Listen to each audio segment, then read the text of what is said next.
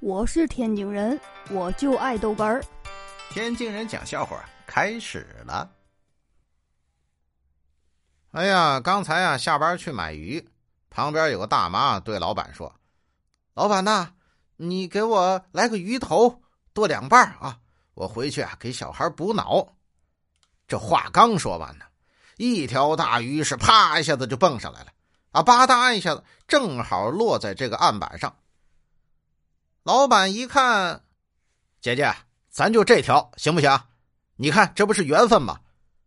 你看他多生猛啊！你说要吃，他就蹦上来了。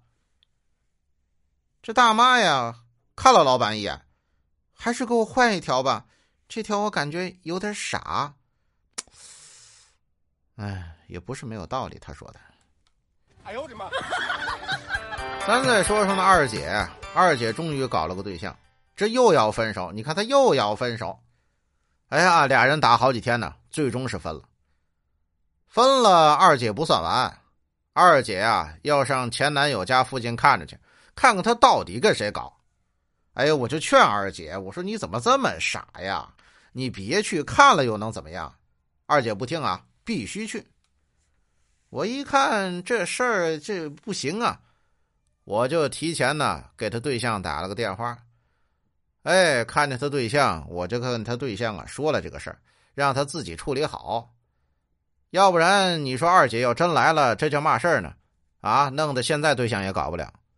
我这正跟她前男友说着了，二姐突然窜出来了。